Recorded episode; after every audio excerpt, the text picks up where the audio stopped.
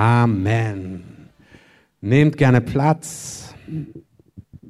Hey, beten macht total Sinn. Amen.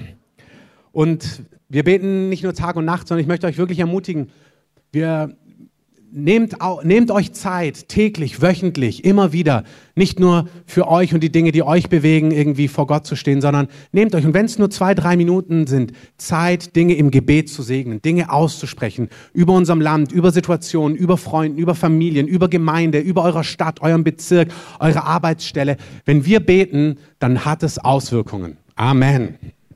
Wir sind ja schon lange draußen aus der Serie Liebe ist, aber alle meine Sachen, die ich auf dem Herz habe, passen immer doch unter Liebe ist. Deswegen einmal mehr Liebe ist, ähm, und zwar Erbarmen pur. Und das ist irgendwie nicht in der Serie und trotzdem total Teil der Serie, weil ich habe den Gottesdienst angesagt über einen Verteiler. Wir haben jetzt gerade keine Sammlung gehabt, weil wir am Ende des Gottesdienstes heute eine besondere Sammlung haben werden. Keine Vereinssammlung, keine Sammlung, die wir offiziell als Verein, die Kreative e.V. machen, sondern heute sitzen wir hier als Leib Christi, als die Gemeinde, die Kreative plus Gäste und wir sammeln als geistige Familie ein Opfer ein. Das heißt, dafür gibt es auch keine Spendenbescheinigung. Ähm, sondern wir wollen Geld einsammeln, um damit Gutes zu tun, und zwar unkonventionell und unproblematisch. Amen. Und warum dem so ist, warum das total Sinn macht und dich das total segnet, das erfährst du in den nächsten paar Minuten. Es ist so, dieser Gottesdienst ist mehr als einfach nur so ein paar Informationen. Es gibt, ähm, eigentlich sollte es immer so sein und es ist auch immer so, aber Heute ist es nicht nur so ein Input, sondern ich glaube, dass wir geistlich heute einmal mehr so eine Weiche stellen. Es gibt Augenblicke, da machen wir Dinge im Raum des Geistes und das hat Auswirkungen. Zum Beispiel der Gottesdienst, den wir im Juni hatten, als wir den Volkhard Spitze hier eingeladen haben, das ist so ein Gottesdienst. Da haben wir uns entschieden als Gemeindeleitung, dass wir den Mann ehren wollen, den Gott gebraucht hat, um quasi das Erweckungsfeuer in den 70ern, 80ern in Deutschland zu schüren und in, in eigentlich als Schlüsselperson mit freizusetzen.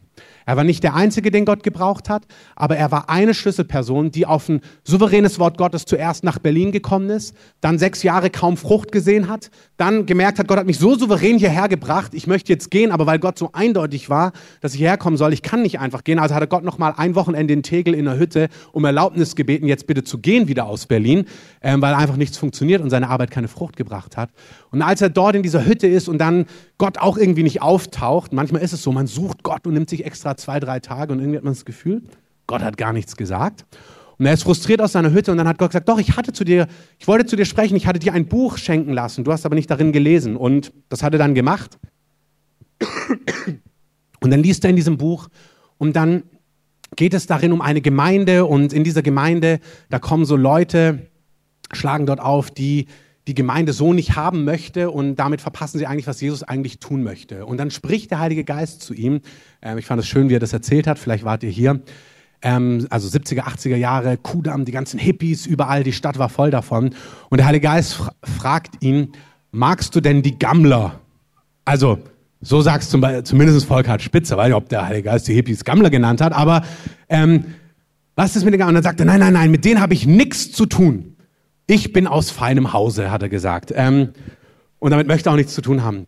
Und dann hat der Heilige Geist angefangen, sein Herz darüber zu brechen, hat zu ihm gesagt, also entweder du arbeitest mit mir in dem, was ich vorbereitet habe, oder du gehst mir aus dem Weg. Und er ist zerbrochen unter dieser Ansage, unter Tränen, hat gesagt, Herr, das tut mir so leid, die, der Rest ist Geschichte. Er hat Gott um Verzeihung gebeten, ist zu diesen Leuten gegangen an Kudam, ähm, hat die eingeladen mit Traktaten. Eine Person kam in Gottesdienst sonntags drauf, eine Drogenabhängige. Für die hat er gebetet, die wurde frei, ist zu ihren Eltern zurück, ähm, gehobenere Leute in Reinickendorf, wenn ich es richtig verstanden habe. Und nachmittags ruft der Vater dieser Frau an und sagt, was haben Sie mit meiner Tochter gemacht? Und er sagt, äh, also äh, äh, eigentlich habe ich nur gebetet für sie. Und er sagte, Sie wissen nicht, was passiert ist. Meine Tochter war jahrelang weg und die stand heute an der Haustür, hat sich entschuldigt, hat sich mit uns versöhnt. Besetzen Sie Plätze, wir werden kommen nächste Woche, meine ganze Familie. Ja, lass uns mal Jesus einen Applaus geben für diese Dinge. Und mit dieser Berührung sind ganz viele Leute frei geworden, haben Jesus kennengelernt, sind frei geworden von Drogen und das hat, ging dann durchs ganze Land. Ich habe jetzt die Tage gehört, auch nach Österreich und so weiter, in den deutschsprachigen Raum hinein. Und das sind so die Momente Gottes. Amen. Und das haben wir auch gehört letzte Woche. Die Predigt war glorreich von dem Hamilton. Wenn du nicht da warst, hör sie dir gerne online kostenfrei nach. Tempeldienst 2.0. Ähm, Und er hat auch davon gesprochen, Johannes der Täufer hat zur damaligen Zeit etwas ergriffen. Er hat gesagt, was Gott will, ist, dass Menschen, die ihn mehr wollen, dass sie sich taufen lassen im Jordan in der Wüste. Aber das war nicht der bekannte Weg damals. Der bekannte Weg war es, du bist zum Tempel gegangen, du hast dort geopfert, du hast dort um Vergebung gebeten und dann wurdest du mit Gott versöhnt und so hat, ist man Gott genaht damals. Und Johannes war aber, hat etwas Neues getan. Und man braucht manchmal Augen des Geistes, um zu erkennen, was macht denn der Heilige Geist gerade Neues. Amen. Und die Pharisäer haben sich das Ganze angeschaut. Und wer sind die Pharisäer? Man denkt dann immer, ja, die Pharisäer. Und man fühlt sich immer auf der anderen Seite. Wer fühlt sich schon als Pharisäer? Also jeder denkt immer, die Pharisäer sind immer die anderen. Aber der Heilige Geist möchte uns ermutigen, dass vielleicht auch wir manchmal auf der Seite sind von denen, die so betrachten und gar nicht merken, dass der Heilige Geist was Neues wirkt und du hast es gar nicht mitbekommen. Und ich vielleicht auch nicht.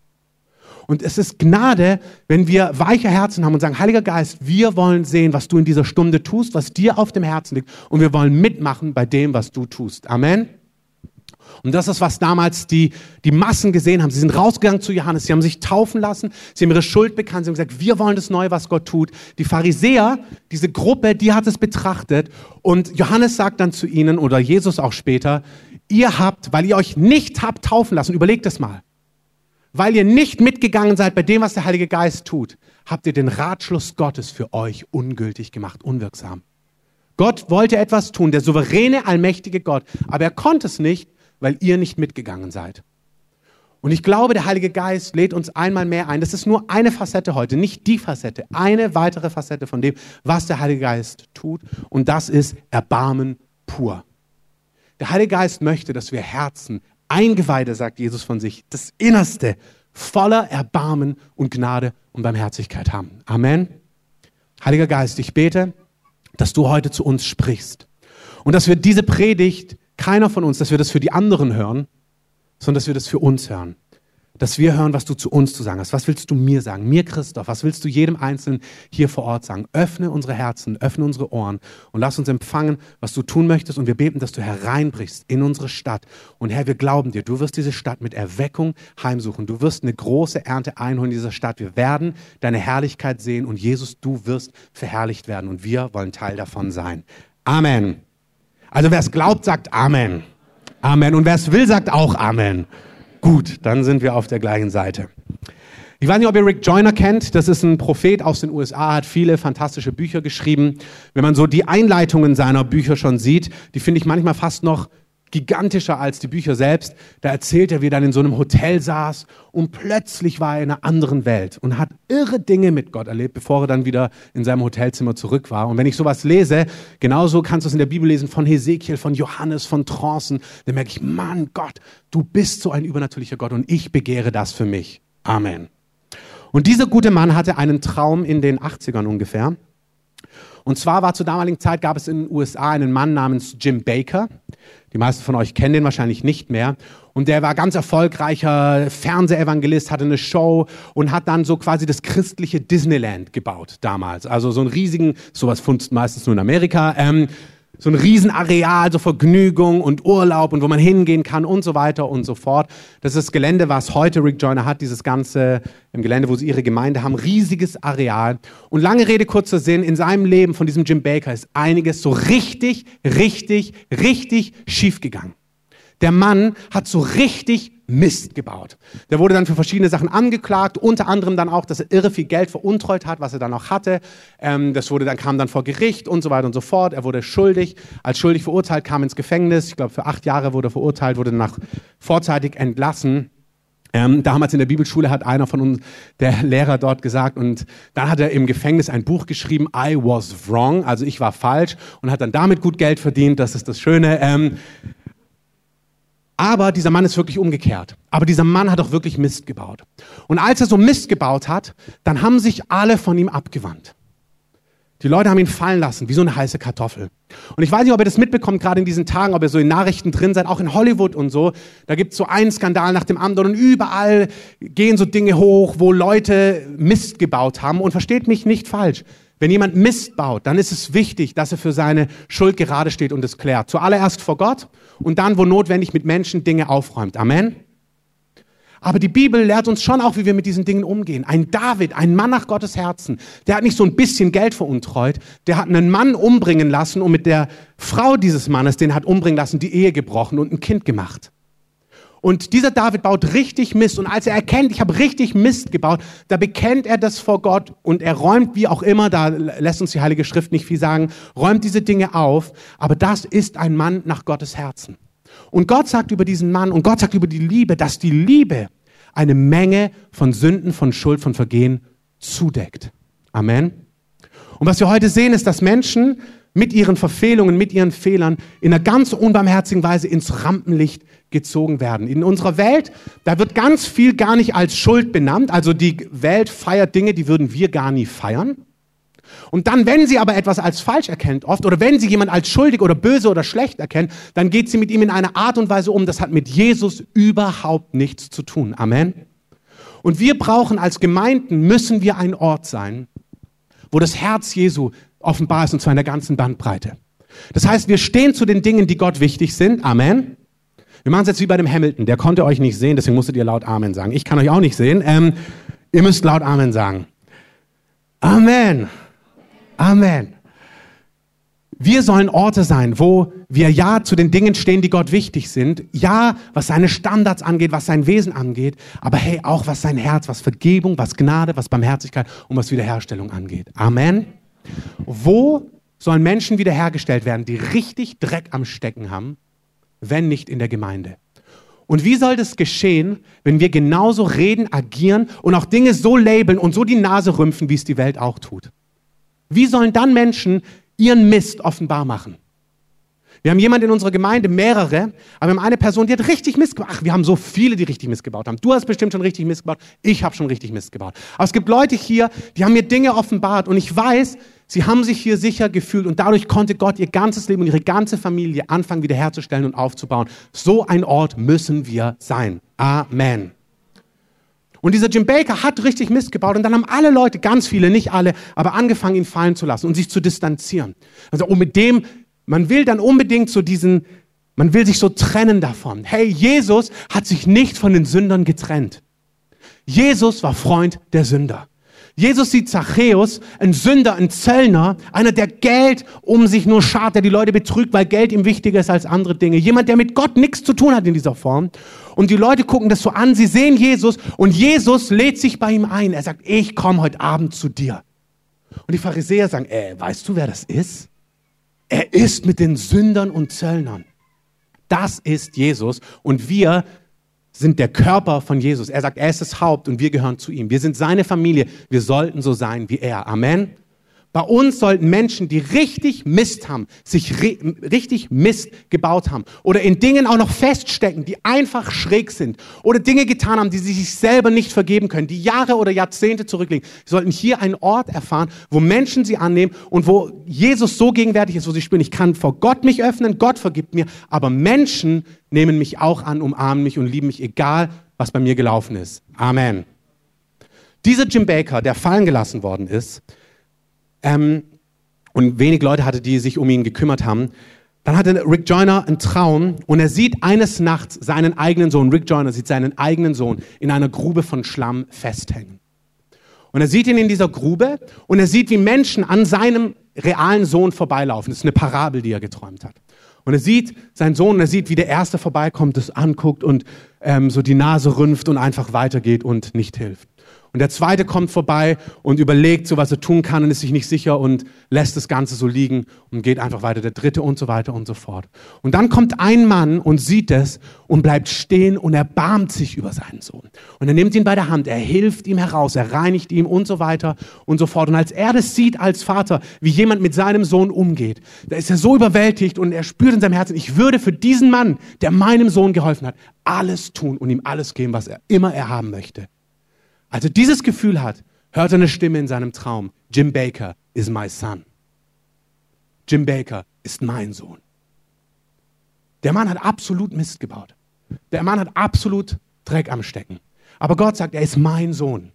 Und ich möchte, dass Menschen ihm helfen und dass Menschen da sind und dass Menschen ihm zur Seite kommen. Das entspricht unserem König. Amen. Es gibt eine Geschichte im Neuen Testament, die meisten von euch kennen das. Da wird eine Frau beim erwischt beim Ehebruch. Ähm, also das ist nicht vielleicht, nicht Gerüchteküche, sondern ganz real. Die Pharisäer warten darauf, um sie dabei zu erwischen, wenn sie Mist baut. Und sie zerren sie aus dieser Situation heraus. Sie wollen Jesus eine Falle stellen. Sie bringen sie auf den Marktplatz, da wo alle sind, und sagen, hey, diese Frau hier wurde gerade beim Ehebruch erwischt. Und nur damit wir uns einig sind, die Bibel ist eindeutig, was sie über Ehebruch denkt. Ehebruch zur damaligen Zeit war Schuld, war Sünde und Sünde muss schon immer gesühnt werden. Sünde hat Konsequenzen und für Sünde muss ein Preis bezahlt werden. Amen. Schon als Adam sündigt, muss Gott Blut fließen lassen, indem er ein Tier schlachtet. Er bedeckt sie, aber Blut muss fließen. Blut muss fließen, damit Sünde vergeben wird. Du, ob du das magst oder nicht. Gott, der Schöpfer von Himmel und Erde, hat es so beschlossen, in seiner Gerechtigkeit. Da ist ein Mysterium drin, aber es ist so. Genauso wie Gott beschlossen hat, dass es Schwerkraft gibt, also wenn ich hüpfe, lande ich wieder. Und so hat Gott beschlossen, dass Vergebung der Schuld nur mit Fließen von Blut vergeben werden kann. Und im Alten Testament wird es geregelt, wie das getan werden muss, durch Steinigung und so weiter und so fort. Und wenn du hier Fragen hast, dann sind es sehr gute Fragen. Dazu haben wir unsere ganzen Kurse, unter anderem den Multiplikatorenkurs. Da kannst du dich anmelden. Da reden wir auch über solche Dinge. Aber an dieser Stelle halt es einfach fest. Schuld muss gesühnt werden. Und so bringen sie diese Prostituierte oder diese Frau, die im Ehebruch ist, vor die Menge, vor Jesus und sagen, hey, diese Frau hat gesündigt. Und wenn du von Gott bist, Jesus. Wenn du wirklich der bist, der du behauptest zu sagen, der Messias, der Retter, der Sohn Gottes, was machen wir jetzt mit dieser Frau? Und wir wissen nicht genau, was Jesus dann schreibt, aber wir sehen, er kniet sich hin und er fängt an, Dinge auf die Erde zu schreiben. Es gibt zwei Theorien, vielleicht auch drei oder vier, ich kenne zwei. Das eine ist, dass Jesus die zehn Gebote aufschreibt. Du sollst nicht lügen, du sollst nicht stehlen und so weiter und so fort, du sollst nicht neiden, ähm, andere sagen, er schreibt konkrete Worte der Erkenntnisse auf, äh, konkrete Sünden von den anwesenden Leuten ähm, und guckt sie dann immer so an und zeigt ihnen, ich weiß, was du getan hast. Ähm, und er schreibt auf jeden Fall, die Bibel sagt uns nicht was.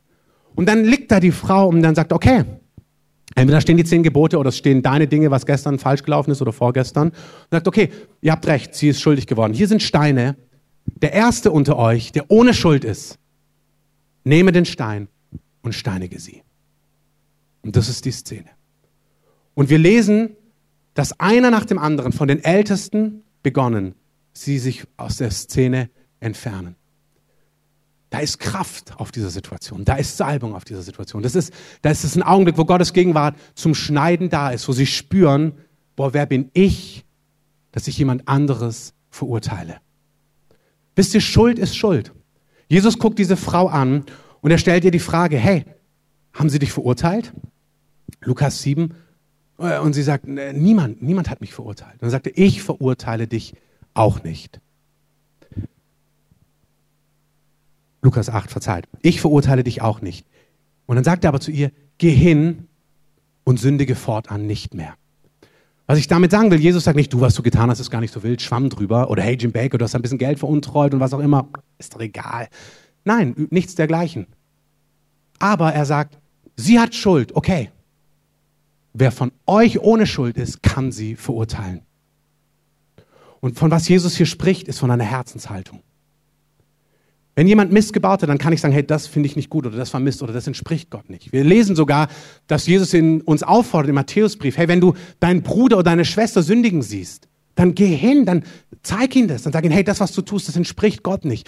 Nicht mit dem Hammer, nicht richtend, sondern erklär ihnen das. Vielleicht wissen sie es gar nicht. Paulus sagt zu Timotheus, wir sollen einander in Langmut lehren. Das heißt, mit ganz viel Geduld Dinge zeigen. Vielleicht weiß dein Bruder, deine Schwester gar nicht, was er da tut.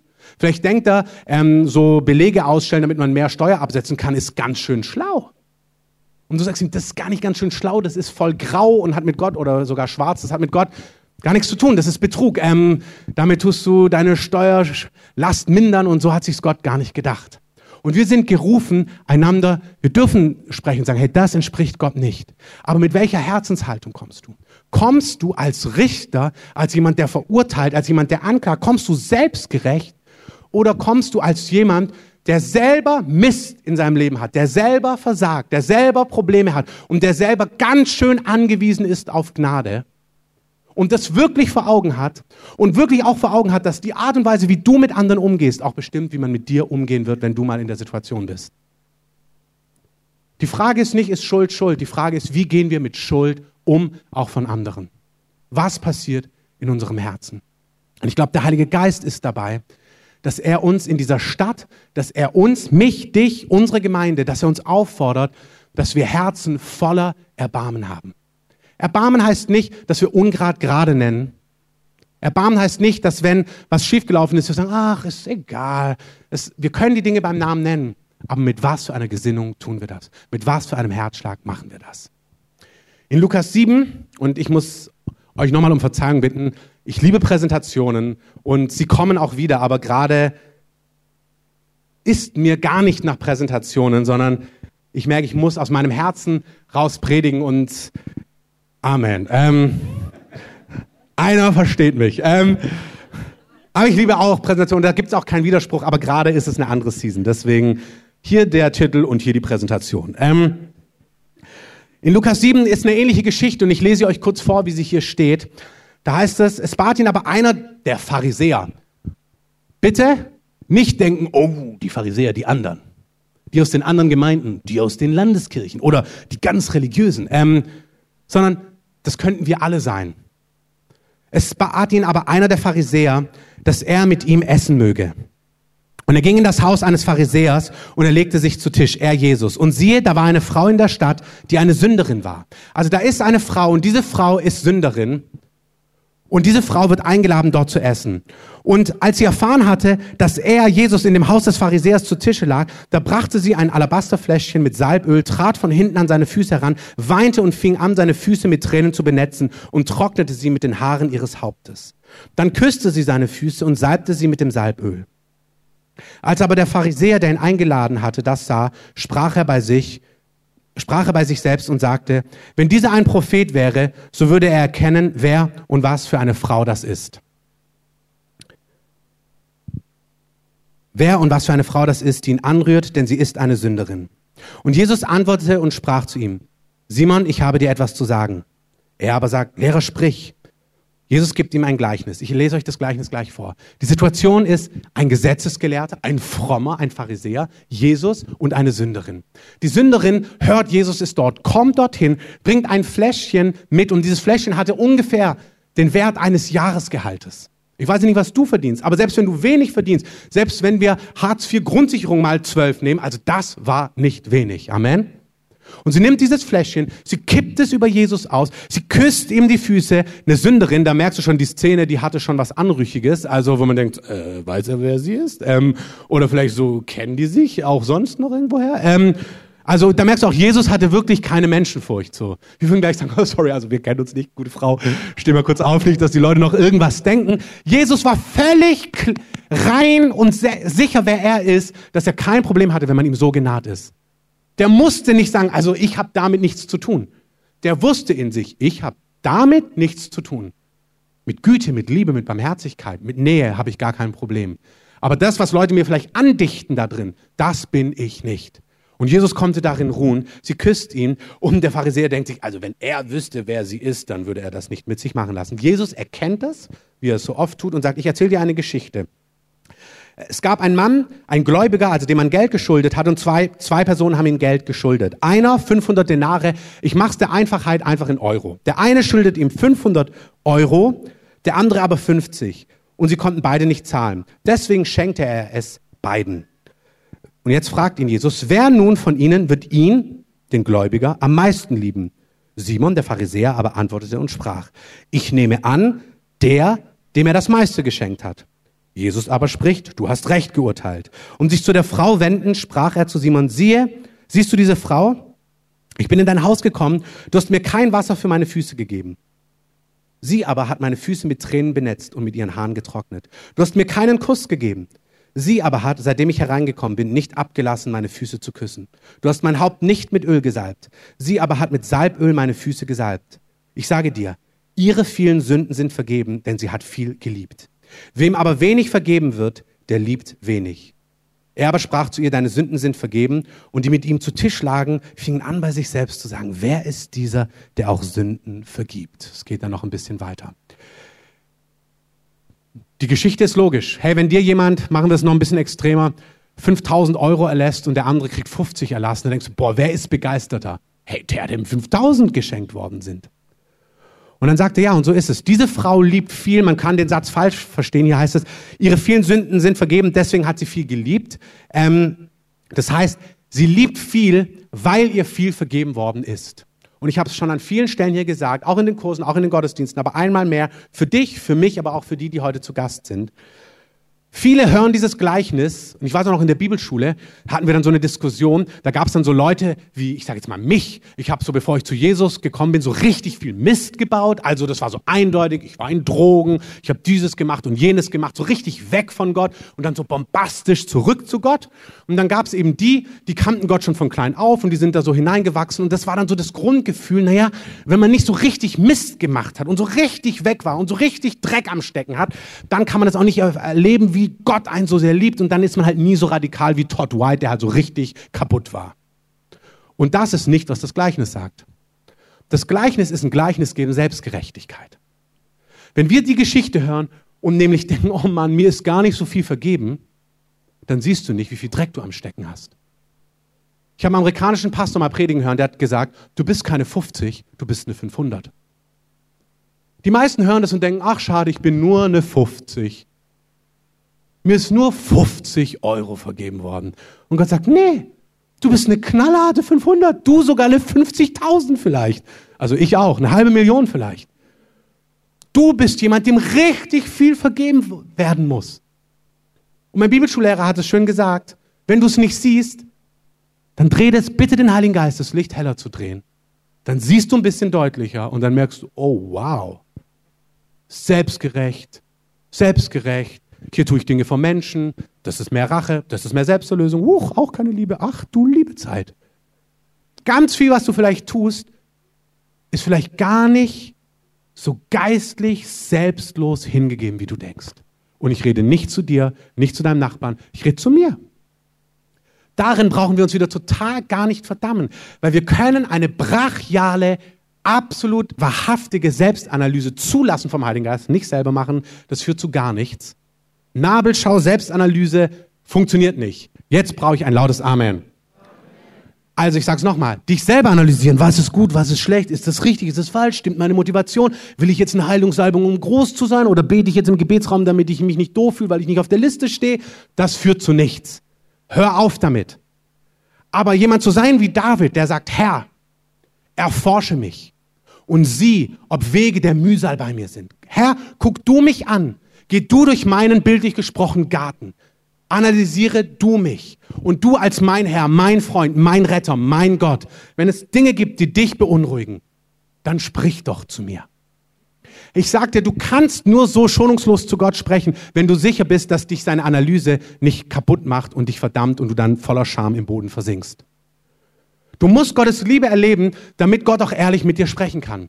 Ich habe es an vielen Stellen erzählt, aber ich hatte einmal diesen Traum, wo ich ein Gespräch hatte mit Miri, ob das, also für euch Miriam, für mich Miri, ähm, nein, nein, also weil sie, sie hat sich gewünscht, dass man sie Miriam nennt, aber ähm, ich nenne sie Miri, weil ich es vertraut finde. Ähm, und wir hatten über was gesprochen und sie hat gesagt, ja, das nehme ich irgendwie in deinem Leben wahr. Und ich habe gesagt, ach, da bin ich mir gar nicht so sicher.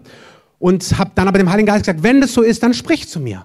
Und in der Nacht hatte ich einen Traum, glasklar.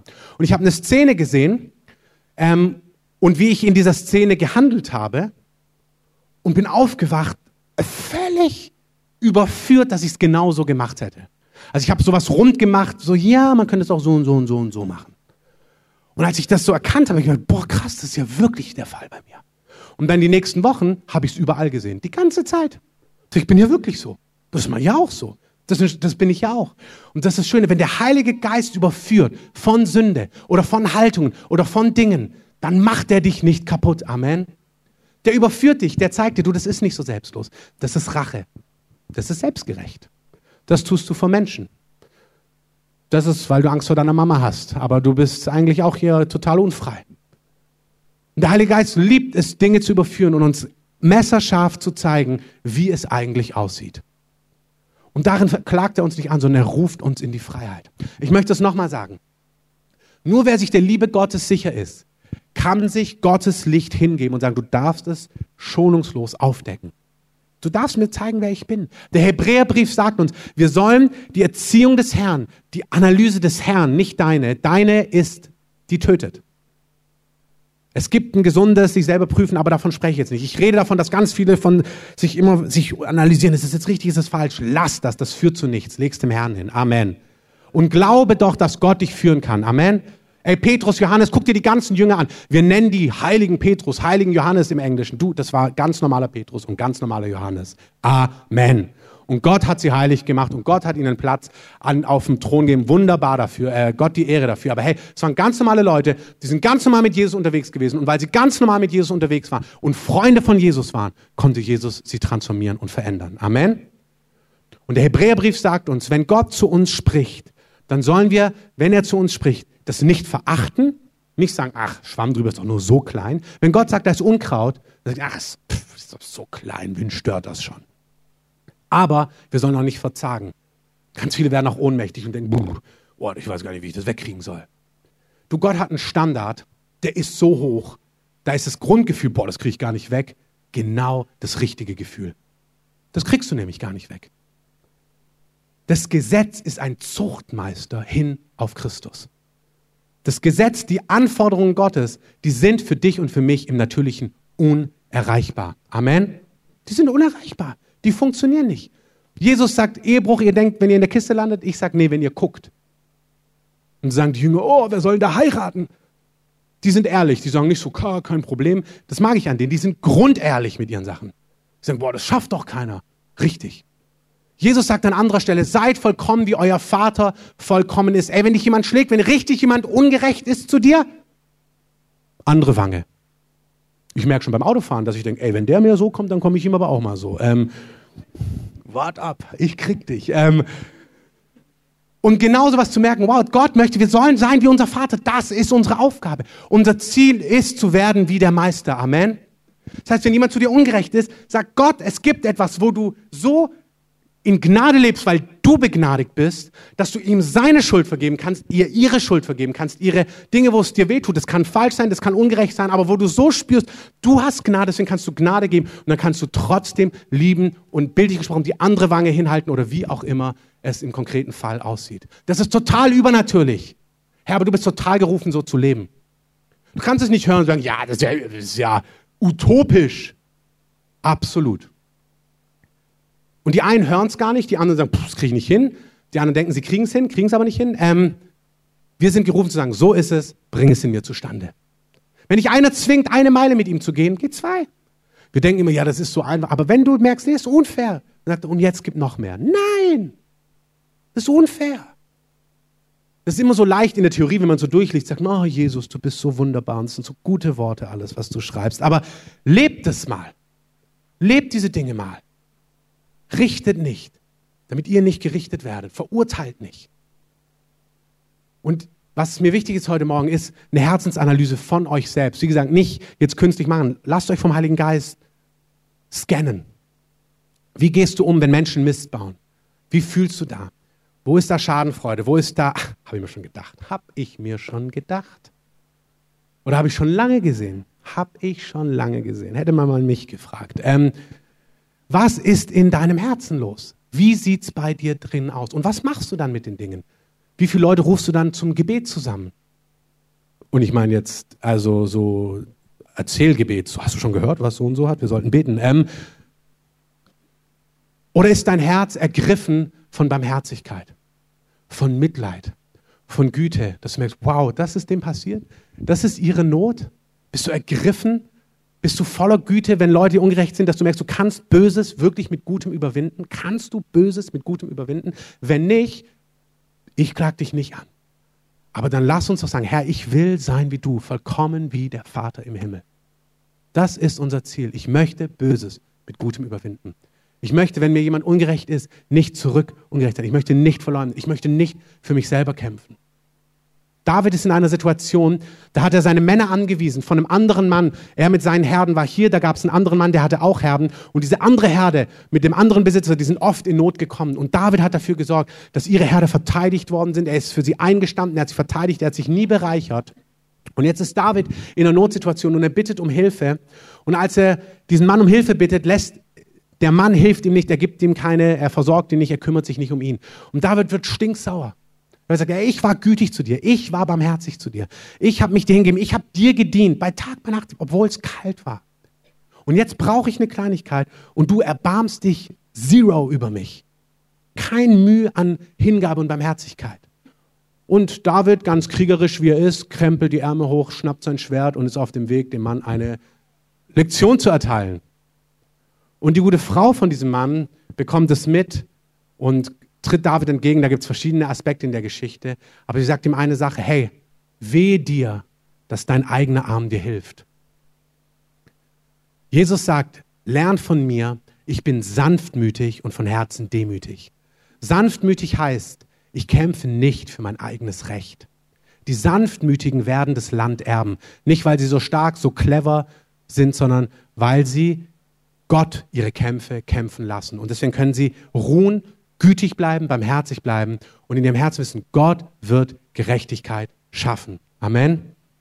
Und David fühlt sich total überführt und er dankt dann der Frau und er sagt, hey, danke, dass du zu mir gesprochen hast. Du hast mich bewahrt, mir mit meiner eigenen Hand zu helfen. Wir sind gerufen, voller Erbarmen, voller Barmherzigkeit, voller Güte zu sein. Wenn Menschen schuldig sind, auch wenn Menschen an dir schuldig geworden sind. Ich sag's nochmal, wenn jemand dich beraubt, wenn jemand dich bestiehlt, dann meine ich damit nicht, dass du sagst, hey, kein Problem und mein Geheimtresor ist noch hinter diesem Bild, hier ist der Code, ähm, sondern du darfst Sachen sagen, das ist falsch, du darfst Grenzen setzen, du darfst der Person auch den Schlüssel wegnehmen, sagen, du kommst nicht mehr in mein Haus. Ähm, aber wie gehst du mit den Dingen um? Also ich rede nicht von nicht Grenzen setzen und nicht, nicht Schuld auch beim Namen nennen, aber was ist in deinem Herzen? Willst du Rache?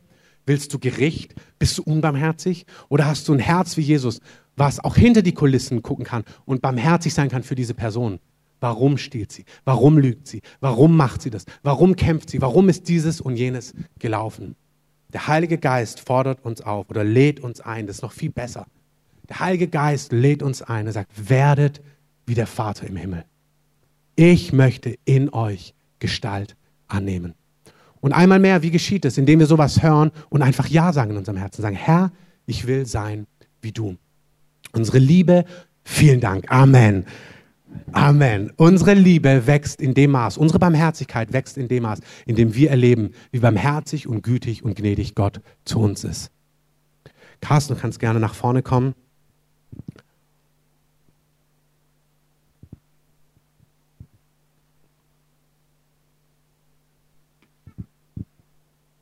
In 1. Korinther 13, da lesen wir, wie die Liebe ist. Und es ist wirklich so, wir lieben, weil er uns zuerst geliebt hat. Und wenn du spürst, es gibt Dinge, die hast du nicht, da ist keine Barmherzigkeit, da ist keine Güte, da ist keine Milde. Vielleicht bist du auch so, vielleicht bist du groß geworden und ich spreche wirklich jetzt zu einzelnen Herzen. Vielleicht bist du auch groß geworden, dass du, wenn du Mist gebaut hast, immer klarer, du, das hast du verantwortet, jetzt tust du die, die Suppe auch auslöffeln. Was wir heute gehört haben, hey, du hast Drogen genommen, bist die Treppe runtergefallen, jetzt kannst du nicht mehr mit deinem Rücken, selber schuld. Das ist die Konsequenz. Hey, so ist unser Gott nicht. Amen. Unser Gott ist gütig gegen die Undankbaren und Bösen, heißt es. Als die Jünger Brot vergessen, sagt er, hey, lass uns Brot machen. Als sie das zweite Mal vergessen, sagt, sagt er nicht, hey Leute, haben wir nicht eine Lektion über Brot gehabt? Ihr müsst Brot einpacken, wenn wir unterwegs sind. Sondern sagt, hey, lass uns nochmal Brot machen. Als die Party nicht genug Wein hat, sagt er, hey, dann machen wir einfach Wein. Sünder, die ihre Ehe kaputt gemacht haben, die Menschen betrogen haben, die Ehebrecherin, die haben Mist gebaut. Und Gott sagt, ich komme von Herzen gern in dein Leben und repariere dein Leben. Wie oft? Dann haben wir auch so ein Maß. Dreimal. Nee, sieben mal 70 Mal. Das ist eine hebräische Ausdrucksweise für immer und immer und immer wieder. Das ist unser Vater im Himmel. Wir sollen sein wie unser Vater im Himmel. Amen. Ich möchte es nochmal sagen. Hier sind Einzelne, du spürst Härte gegenüber anderen. Du willst auch nicht, nee, ich will nicht, dass die oder der so rauskommt aus der Kiste. Der hat Mist gebaut. Und das hast du, weil du selber denkst, du musst auch, wenn du Mist gebaut hast, da wo bei dir Dinge schief gehen, dass du selber alles klären, alles aufräumen musst. Und das stimmt nicht. Ja, wir müssen Verantwortung übernehmen anstelle. Das ist nicht mein Punkt. Mein Punkt ist erstmal eine Herzenshaltung. Eine innere Herzenshaltung. Kannst du anderen Gnade gewähren? Kannst du anderen dich freuen, wenn in einem Augenblick, wie bei Zachäus, ihr Leben wiederhergestellt wird. Ey, da kann man sich denken, nee, der Typ, der hat jahrelang für die Römer gearbeitet und sich bereichert und jetzt kommt Jesus noch zu ihm nach Hause. Wieso kommt Jesus nicht zu mir nach Hause? Das ist völlig unfair. Und Jesus sagt noch, heute ist dir und deinem ganzen Haus heil geworden. Denkst du, nein, der hat sich zehn Jahre schön gemacht, hier hat Häuser, was weiß ich wie viele, und jetzt kriegt er hier einfach Gnade. Das ist Gnade. Gnade triumphiert über Gericht. Und das, entweder das gilt oder das gilt nicht. Es gilt entweder und du sagst, in meinem Leben triumphiert Gnade über Gericht, dann triumphiert sie auch bei den anderen. Egal wie groß, egal wie klein die Schuld ist. Und wenn der andere halt 50.000 vergeben bekommen hat, hey, dann war es der gleiche Preis, der deine 500 vergibt. Und der Heilige Geist lädt uns ein, Menschen zu sein, die voller Barmherzigkeit sind und sich freuen können, wenn Gott zu anderen barmherzig ist. Wenn Gott in ein Leben, was völlig schiefgelaufen ist, hereintritt und sagt, ich mache in einem Augenblick alles neu. Hey, wenn wir das wollen, wenn wir wollen, dass der Geist Gottes in Kraft hier kommt, dass Drogenabhängige über 20 Jahre in einem Augenblick frei werden und heil werden, dann müssen wir akzeptieren, dass du fünf Jahre gekämpft hast und Reha gemacht hast. Wenn du sagst, nee, ich musste Reha machen, ich musste kämpfen, ich musste überwinden, dann wirst du nicht dem anderen die Gnade geben, dass in einer Berührung der Heilige Geist drüber weht. Wenn du mit deiner Ehe gekämpft hast und ihr zehn Kurse gemacht habt und alle möglichen Auszeiten, damit ihr heil seid, dann erträgst du es nicht, wenn eine Person berührt wird vom Heiligen Geist, der Heilige Geist über ihn schwebt und dann Dinge neu sind. Wenn wir Gott in dieser Dimension erleben wollen, dann müssen wir erlauben, dass Gott weit barmherziger ist, als wir ihn momentan erleben. Und wir müssen sagen, wir wollen das, wir wollen das für uns und wir wollen das für andere. Amen. Lass uns ein Lied gemeinsam singen.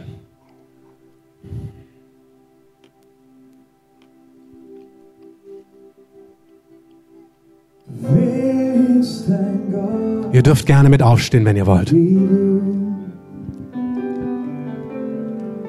Wer ist dein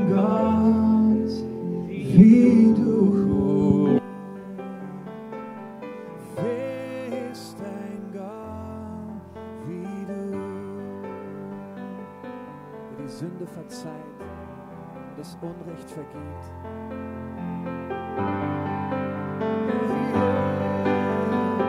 Fair.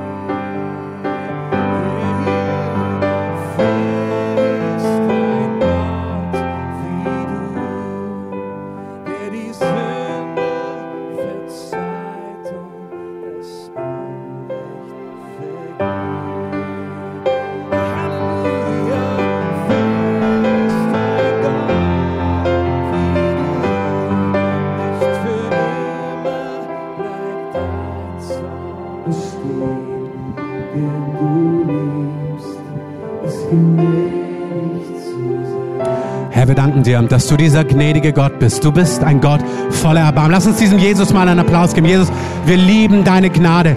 Wir lieben deine Vergebung, die wir brauchen. Ich brauche deine Gnade immer und immer wieder neu. Und ich möchte, dass wir einen Augenblick nehmen und ihr eure, euren Schuldigern vergebt. Lasst Menschen los in eurem Herzen, die an euch schuldig geworden sind. Nochmal, einmal mehr, erstmalig, wie auch immer. Vergib Menschen. Jesus macht es einfach. Gegen wen hast du was? Wenn du etwas gegen jemand hast. Hey, nicht dieses Gefühl, ja, aber, ohne ja, aber. Lass die los. Vorgesetzte, Chefs, Freunde, Bekannte, Familienmitglieder, Ehepartner, Kinder. Sag, ich vergebe dir. Ich habe etwas gegen dich. Ich lasse los. Ich vergebe dir. Ich brauche Gnade und ich gebe Gnade. Ich gebe Gnade. Vergib deinen Schuldigern. Vergib denen, die an dir schuldig geworden sind. Hey, Vergebung heißt, du erwartest von dem Menschen in gewisser Form keine Rückerstattung. Du lässt los. Du sagst, Gott wird zurückerstatten. Gott wird geben, was es braucht. Ich lasse mein Recht los. Egal was es ist, Finanzen, emotionale Dinge, Titel, Ämter, Aufgaben, was auch immer. Sag Gott, ich gebe dir das. Ich gebe dir das. Ich lasse los. Ich helfe mir nicht selber. Einzelne von euch, ihr müsst diese, ich werde, ich werde selber meinen Weg bahnen. Ich werde selber das machen, was ich spüre. Nein, lass es. Das hat Josef noch ein Jahr im Knast gekostet, als er einen Hinweis gegeben hat, wer er ist und ein kleiner Tipp an den Pharao, ist er gleich nochmal eine Runde drin geblieben. Gott bringt dich an den Ort, den er für dich hat. Gott stellt wieder her, was es braucht, egal was es ist. Finanzen, emotionale Dinge in deiner Familie, in deinem Körper. Lass los, sag, Herr, du stellst wieder her. Vergebung heißt auch nicht, dass es nicht schlimm war. Vergebung bedeutet zum Teil absolut, es war schlimm, deswegen braucht es Vergebung. Aber es bedeutet auch, es, es ist schlimm und ich vergebe, ich lasse los. Das muss man nicht alles dann fühlen, dass man es nicht mehr schlimm empfindet. Sondern das heißt, ich lasse los. Es ist wie eine Rechtssache, die man loslässt. Und Gott vergibt dir. Gott vergibt auch dir heute deine Schuld. Sag es dem Herrn, vergib mir meine Schuld. Sag, Herr, vergib mir. Ja, wir sind die Gerechtigkeit Gottes, wenn wir mit Jesus leben. Aber die Füße werden voller Staub. Deswegen haben wir nötig, dass der Herr Jesus unsere Füße wäscht. Jeden Tag und immer wieder. Da geht es nicht um ein krankhaftes Bekennen von jeder Sünde überhaupt nicht, aber ein Lebensstil von Schuld bekennen. Wenn dir was vor Augen ist, sagen, es tut mir leid. Diese Haltung. Und hier sind einzelne, da wo ihr euch auch überhoben habt über andere Menschen, wo ihr andere Menschen, andere Gruppen, andere Gemeinden, egal was, wo eine Verachtung in eurem Herzen ist, lasst es los. Herr, vergib mir meine Schuld. Herr, vergib mir meine Schuld, wie auch wir vergeben unseren Schuldigern. Und vielleicht bist du heute hier und du hast noch nie Vergebung der Schuld im Ganzen empfangen. Hey, auch, ich möchte noch was sagen, vielleicht sind auch Menschen hier und Menschen sind schon gestorben. Vergib auch diesen Menschen, wenn du spürst, dass du noch was gegen sie hast. Lass sie los. Lass sie los. Vergib ihnen, sag ich lasse dich los. Und Herr, du wirst wiederherstellen, du wirst erneuern, du wirst heil machen, du wirst retten.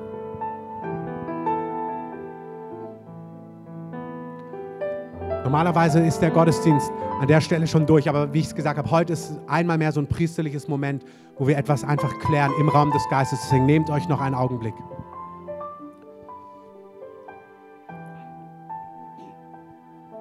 als Jesu Geburt angekündigt wird, und wir werden im Advent bestimmt mehr darüber hören, da kommen die Engel und sie lassen die Hirten, sie lassen die Hirten auf dem Feld wissen, dass der Retter geboren ist. Ich verkündige euch große Freude. Heute ist ein Retter geboren. Und zu, zu dem Vater von Johannes des Täufer lassen sie sagen, dass der Retter kommen wird und er wird ihnen Erkenntnis der Rettung geben, weil ihre Sünden vergeben werden. Hey, Rettung ist, dass deine Schuld vergeben wird. Jeder Mensch wird eines Tages vor Gott stehen. Und Gott hat dich geschaffen, ob du das schon wusstest, bevor du heute hierher gekommen bist oder nicht. Und Gott möchte in diesem Leben ein Leben mit dir leben. Du bist gar nicht ge geschaffen worden, um allein durchs Leben zu kommen. Das klappt nicht. Du bist geschaffen, um Gott zu kennen, Gott zu hören, Gott zu erleben, Gott zu spüren. Und das kannst du, indem deine Schuld vergeben wird und alle Dinge, die zwischen dir und Gott stehen, weggenommen werden. Dafür ist Gott Mensch geworden. Der ist am Kreuz für deine Schuld gestorben. Er hat sich wie ein Verbrecher hinrichten lassen, obwohl er der Gerechte war, damit ein Austausch stattfindet. Er nimmt deine, dein Versagen, deine Schuld, egal wie groß. Ob du Mörder bist, Kinderschänder oder einfach nur Lästerer, Lügner, Spötter oder total selbstgerecht und überfromm. Egal was deine Schuld ist, Jesus hat für sie bezahlt. Er nimmt sie auf sich und er gibt dir seine Gerechtigkeit. Und lass uns für einen Augenblick die Augen schließen. Wenn du heute hier bist und diese rettende Botschaft noch nie gehört hast oder noch nie darauf reagiert hast, sichtbar, auch von Menschen, auch wenn wir die Augen zu haben, ich sehe es und ich möchte es gerne sehen.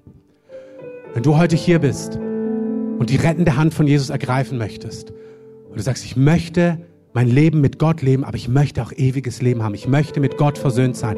Dann streck doch einfach mal deine Hand nach oben, damit ich sie sehen kann. Vielen Dank. Wenn auch jeder, der das noch nie, wenn du diese Entscheidung noch nie getroffen hast, streck doch deine Hand einfach aus. Vielen Dank. Jedem, den das betrifft. Vielen Dank.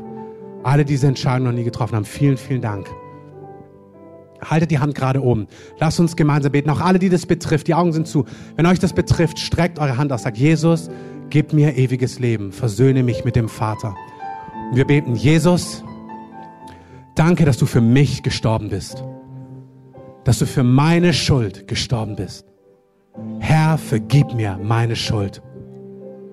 Herr, sie ist groß, aber du reinigst mich. Du machst alles neu.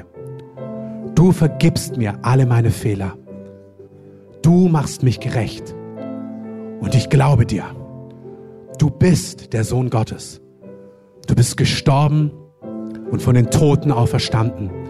Du lebst und ich ergreife deine Hand. Ich gehöre zu dir. Ich wende mich ab von Finsternis. Ich wende mich ab von Dunkelheit. Und ich will auf deinen Wegen gehen. Lehre mich und zeige mir, was dir wichtig ist. Ich bete in deinem Namen, Jesus. Amen. Lass uns Jesus, dem Rettergott, nochmal einen Applaus geben. Jesus, wir rühmen dich. Wir rühmen dich. Wir rühmen dich.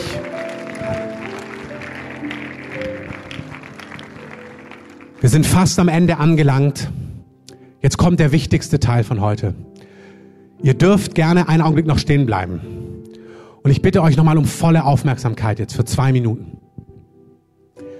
Jesus sagt, dass Mammon, Geld und Finanzen das Geringste ist.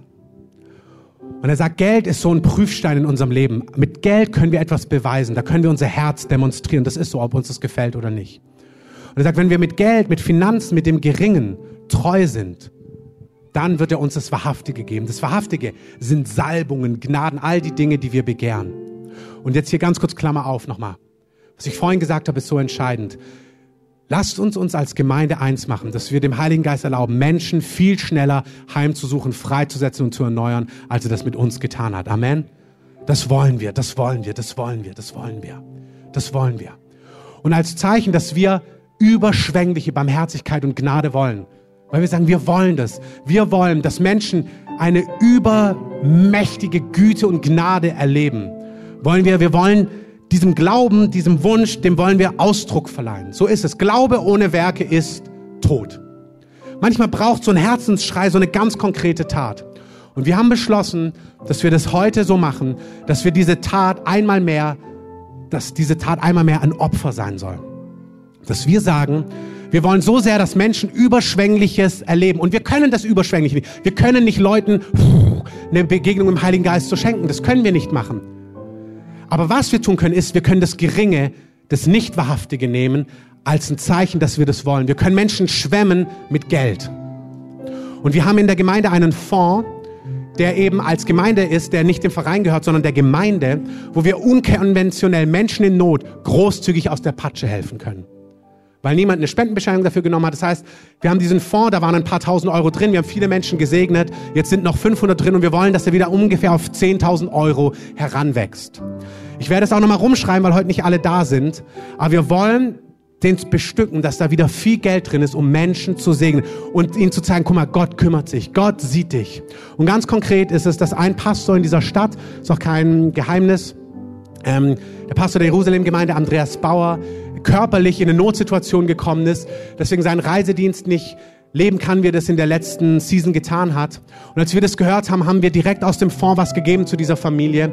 Und wir wollen ein weiteres Geschenk aus diesem Fonds nehmen und sie überschütten mit Geld, dass sie einfach sehen, Gott kümmert sich, Gott ist da, Gott ist in Kontrolle. Richtig mit dieser Haltung, hey, wir hatten ein Momentum als Pastoren, wo wir gebetet haben. Es ist so der Augenblick voller Barmherzigkeit, die Reihen zu schließen, wenn jemand in Not ist und sagen, wir sind da, wir sind Brüder, wir sind Geschwister, wir decken einander. Amen. Das ist unverschuldet. Das ist, da geht's gar nicht. Der ist einfach körperlich in eine Erschöpfung geraten. Das, der Rest, hey, da ist Gott dran. Wir wollen segnen und helfen und beschenken. Und für uns war eine fantastische Bestätigung. Wir haben schon als Gemeindeleitung in Israel beschlossen, dass wir ein halbes Jahr über das, was wir jetzt machen, also wir werden nicht diese 10.000 Euro weitergeben, nicht, aber wir werden einen Teil weitergeben an ihn. Aber neben dem, was wir einfach so unkonventionell weitergeben, werden wir über den Verein sie bis zu sechs Monaten unterstützen. Und als Cindy Jacobs hier war, das wusste sie nicht, hat sie gesagt, hey, zu Andreas Bauer, jemand wird euch für sechs Monate eure Rechnungen bezahlen. Und da hatten wir als Gemeindeleitung schon beschlossen, dass wir das machen werden. Das war für uns so begeisternd auch zu sehen, dass Gott diese Dinge wirklich im Blick hat. Und Gott sich um solche Dinge einfach kümmert. Und das dürfen auch gern noch andere machen. Das heißt, wir lassen jetzt die Körbe umhergehen. Ich sag's noch einmal, diese Sammlung ist keine Vereinssammlung. Dafür gibt es keine Spendenbescheinigung. Wenn du heute kein Geld dabei hast, hey, das ist nicht eine Sammlung für fünf Euro. Wenn der Herr dir sagt fünf Euro, dann sei gehorsam. Aber das ist eher so eine Salbung, so eine Sammlung von Heiliger Geist. Was sagst du zu mir? 500, 250, 5000, whatever. Aber dass man dem Heiligen Geist sagt, was legst du mir aufs Herz? Und wenn du spürst, der Heilige Geist hat einen anderen Wert wie den, den du heute in deiner Geldbörse hast, dann nimm ihn nächste Woche mit. Wir lassen dann den Korb nochmal für das rumgehen, damit ihr es hineingeben kann. Bitte nicht überweisen, weil es ist eine Sammlung als Gemeinde, nicht über den Verein. Das heißt, es muss in Bar eingesammelt werden. Herr, wir danken dir für ein Opfer der Barmherzigkeit, für ein Opfer der Gnade. Und dieses Opfer ist Ausdruck, dass wir wollen, dass Menschen erleben, dass die Gnade Gottes sie völlig unvermittelt, völlig unverdient, völlig großzügig so schwemmt, dass sie nur weinen können und nur heulen können, weil du dich kümmerst und weil du fähig bist und mächtig bist. Und Herr, was wir haben, ist Geld und das geben wir dir als Zeichen, dass wir das Wahrhaftige wollen und wir weinen dir dieses Opfer, dieses heilige Opfer und wir beten, dass du es großzügig segnest und dass du alle Geber zurücksegnest. Hey, gebt dem Herrn und erwartet, dass der Herr zurückgibt. Das ist, was Gott sagt. Wenn wir Almosen geben, wenn wir denen geben, die nicht zurückgeben, sollen wir es im Verborgenen tun, weil dein Vater sieht, was im Verborgenen ist und er wird es dir vergelten. Und damit segne ich euch in Jesu gewaltigen Namen. Amen. Wir bleiben noch einen Augenblick so hier sitzen. Bitte noch nicht rausgehen, auch wenn du nichts hineingibst. Diese Sammlung ist ein heiliger Moment. Bleibt in dieser Atmosphäre einfach kurz sitzen und dann schließen wir den Gottesdienst heute offiziell.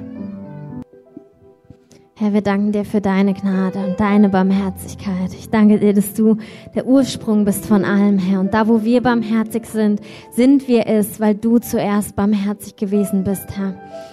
Herr, und ich danke dir, dass du heute Fesseln gelöst hast, Herr, von uns, wo wir andere losgelassen haben, dass du Fesseln von anderen, aber auch von uns selbst, da wo wir vergeben, da werden auch Fesseln von uns gelöst. Und da, wo uns Vergebung zuteil wird, da werden wir gelöst. Und ich habe gesehen, wie manche Hände einfach so, ähm, ja, manchmal, wenn wir noch Unvergebenheit mit uns tragen, sind sie so wie geballt und Gott kann nichts reintun, aber wie sich Hände wie in Vergebung so geöffnet haben und Gott einfach neu beschenken kann. Und Herr, dafür danken wir dir. Du bist der Vergeber, du bist der größte Vergeber. Herr, du liebst es zu vergeben. Du liebst es, die Kraft und Vergebung auch durch uns in unsere Familien zu bringen, in unsere Gesellschaft zu bringen. Herr, die Weisheit von Vergebung, Herr, soll in unser Land kommen, Herr. Er soll auch über unser Land hinaus in diese Welt gehen, Herr. Und ich danke dir, Herr, dass du Gefangene frei machst, Herr.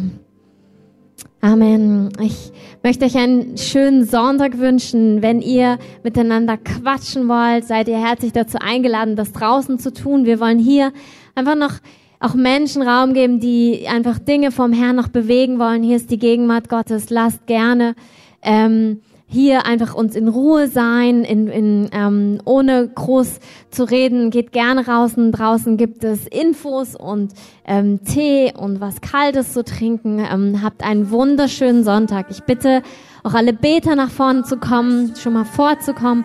Wir beten sehr gerne für euch. Wir segnen euch gerne bei konkreten Dingen, aber auch einfach, wenn ihr einen Segen haben wollt. Kommt gerne nach vorne ähm, und stellt euch hier bei den Betern an.